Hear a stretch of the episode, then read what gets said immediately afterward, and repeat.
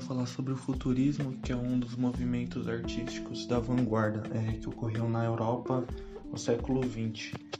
É, o futurismo surgiu a partir de uma tensão política que aconteceu na época, que é, aconteceu a Primeira Guerra Mundial.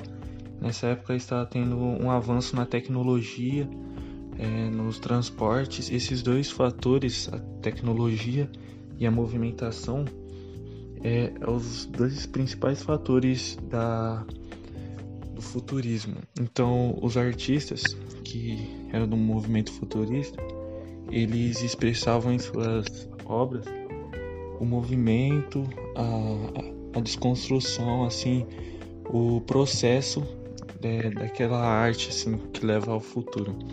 Então eles faziam exaltação desses pontos e pregava a destruição do passado, é, tudo aquilo que não tinha é, essa ideia de movimento e de do processo. E esse esse trabalho eles eram feitos é, no cubismo, entre outros estilos.